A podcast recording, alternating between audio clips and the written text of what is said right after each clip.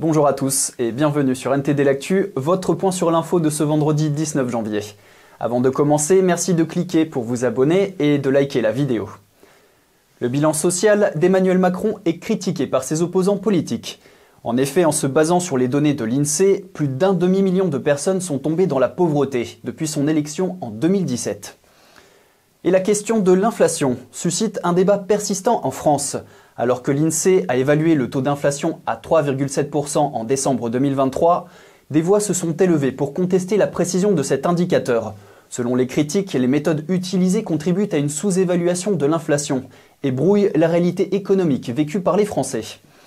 En Corse, des médecins critiquent ce qu'ils appellent une forfaitisation de l'activité médicale libérale, redoutant des délais d'attente pouvant aller jusqu'à 13 semaines pour consulter un généraliste. Ils estiment que cette approche favorise le budget au détriment de l'accès et de la qualité des soins. En 2023, le marché immobilier français a subi une baisse historique de 22% des ventes dans l'ancien, signalant un retour à la normale après deux années de forte activité post-Covid. Cette tendance pourrait entraîner une baisse des prix en 2024. Et je laisse maintenant la parole à Anthony qui va aborder un problème local. Anthony, on vous écoute. Merci Gabriel. Bonjour à tous. Aujourd'hui, nous abordons un sujet inquiétant, la baisse spectaculaire de la natalité en France. C'est un phénomène que les chiffres de l'INSEE publiés ce mois-ci mettent en lumière avec une clarté alarmante. Les résultats sont sans appel. Les chiffres sont les plus bas depuis la Seconde Guerre mondiale. Et c'est un constat qui soulève de sérieuses questions sur notre avenir démographique. Personne n'est épargné. C'est ce que confirme d'ailleurs le rapport de l'INSEE qui atteste que cette baisse s'observe dans toutes les régions françaises, sans exception. Alors, qu'est-ce qui a pu bien mener à cette situation? Eh bien, plusieurs facteurs semblent converger. Plongeons tout de suite dans cette équation complexe pour mieux comprendre de quoi il retourne. L'INSEE rapporte qu'en novembre 2023, 1877 bébés sont nés en moyenne par jour, soit 5,1% de moins qu'en novembre 2022. Il s'agit du 17e mois consécutif de baisse par rapport au même mois un an auparavant. En cumul, sur les 11 premiers mois de l'année, on compte en 2023 environ 45 000 naissances de moins qu'en 2022, soit une baisse de 6,8%. Cette diminution s'inscrit dans un contexte plus large de déclin démographique amorcé depuis les années 2010. Le fléchissement de la fécondité est particulièrement marqué et l'âge au premier enfant a augmenté, contribuant d'après le rapport à la baisse des taux de natalité.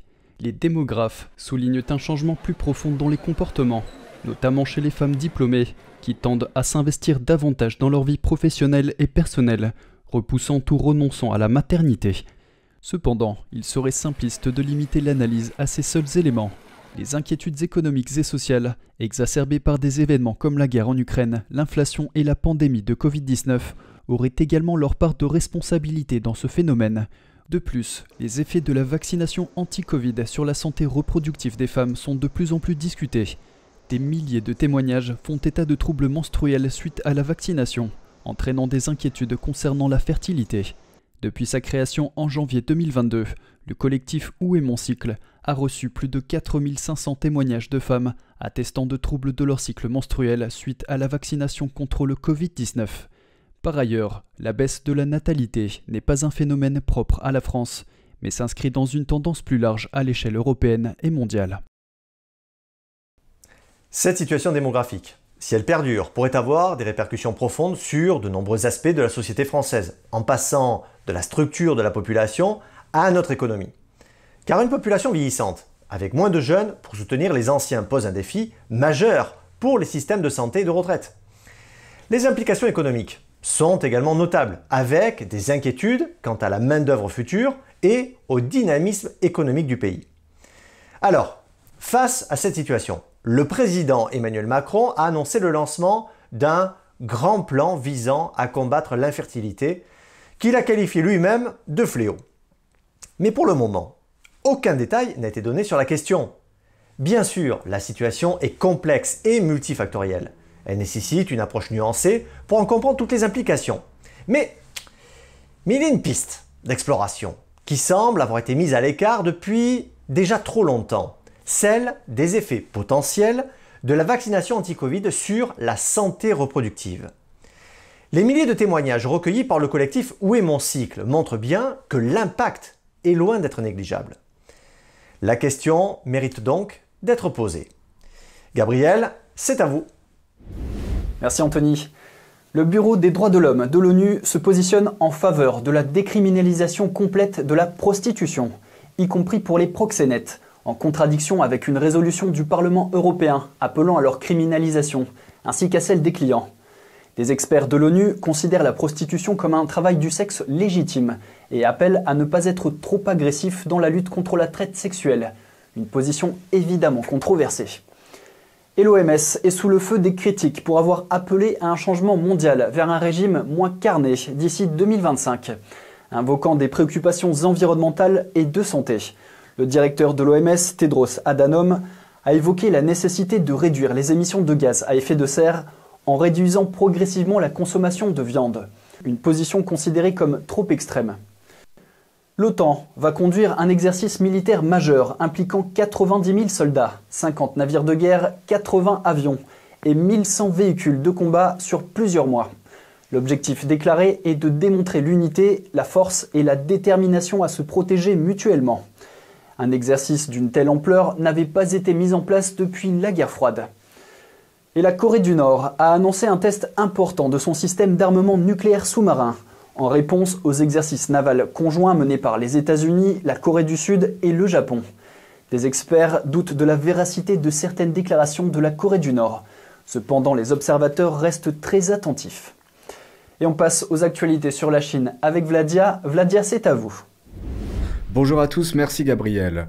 Des scientifiques chinois testent une souche mutante du virus Covid-19.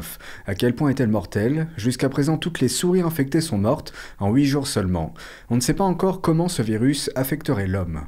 Le virus leur a attaqué le cerveau. L'expérience est en fait en se rapprochant le plus possible du patrimoine génétique humain. La souche GXP2V a infecté les poumons, les os, les yeux, la trachée et le cerveau des souris. Elles ont rapidement perdu du poids et ont finalement été tuées par l'infection. Leurs yeux sont devenus complètement blancs avant qu'elles ne meurent. Les auteurs de l'étude travaillent pour une université de Pékin. Ils ont souligné le risque que la recherche sur ce virus pose pour l'être humain en termes d'infection. Les chercheurs affirment que le virus GXP2V est similaire à une souche du virus qui cause le Covid-19. Un ancien professeur de médecine à Stanford s'est exprimé sur la recherche sur X en écrivant Il faut arrêter cette folie avant qu'il ne soit trop tard. Ce qu'on appelle le virus du PCC, qui est à l'origine du Covid-19, a frappé la Chine en 2020. Il s'est ensuite propagé dans le monde entier, faisant plus d'un million de victimes. Aujourd'hui, le monde ne sait toujours pas précisément d'où vient le virus. Les débats se poursuivent pour savoir s'il provient d'un animal ou d'une fuite de laboratoire.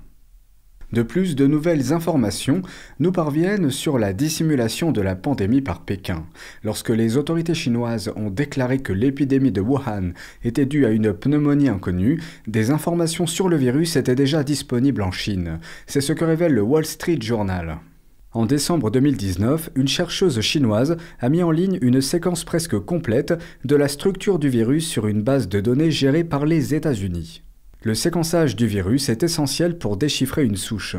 Pékin n'a partagé ces informations avec l'Organisation mondiale de la santé que deux semaines plus tard. Cet espace de deux semaines aurait pu aider le monde à mieux répondre à la pandémie. C'est tout pour moi, merci à tous, merci Gabriel, à lundi. Merci Vladia. Et dans le sixième concours international de peinture figurative organisé par NTD, le réalisme traditionnel est mis à l'honneur. L'exposition de cette année présente plus de 60 peintures réalisées par plus d'une cinquantaine d'artistes du monde entier. Après une sélection minutieuse des juges, ces œuvres ont été retenues pour l'exposition des finalistes.